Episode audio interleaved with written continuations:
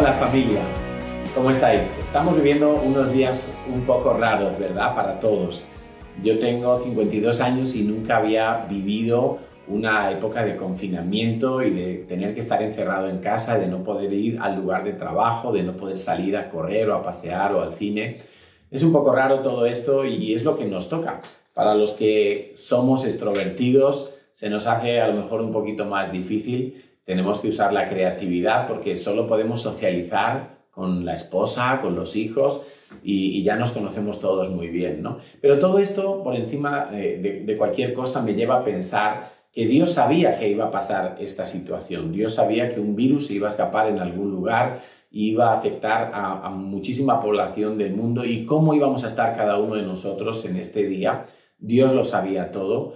Eso me lleva a pensar que Dios tiene el control de todas las cosas y eso me lleva a pensar que Dios en medio de todas las situaciones tiene un propósito, hay algo que aprender, hay algo que cortar, hay algo que edificar, algo quiere Dios que nosotros aprendamos o nos preparemos en medio de toda esta situación. Estaba meditando un poco sobre el pueblo de Israel. El pueblo de Israel en cierta ocasión estaba viviendo en una abundancia impresionante. Era un pueblo que es verdad que estaban en Egipto como extranjeros, pero ellos estaban multiplicándose, estaban creciendo económicamente, eran muy respetados y en algún momento algo ocurrió que todo empezó a dar un giro. Esto nos lo cuenta la Biblia en los últimos capítulos de Génesis y los primeros capítulos de Éxodo. Empezó a dar un giro todo y ellos acabaron siendo esclavos, acabaron eh, siendo oprimidos. En esa situación, la palabra de Dios nos cuenta que ellos clamaron al cielo y el, el Dios del cielo escuchó, identificó la voz de su hijo Israel. Y Dios les propuso una fórmula para salir de ese estancamiento, de esa crisis. Y para los que creen que no existe una conexión entre la lógica y la fe, yo digo que sí. Por eso he utilizado la palabra fórmula. Eh, y te lo quiero demostrar con un pequeño paréntesis. Romanos capítulo 5 dice que si yo siendo enemigo de Dios fui amado por Dios, cuánto más ahora, esa es la lógica, cuánto más ahora voy a ser salvo en el día de la ira, ahora que ya he sido reconciliado con Dios por medio de Cristo. Ahí hay una lógica evidente. Si era enemigo y Dios me amó, ahora que soy amigo, ¿cuántas cosas mayores hará Dios?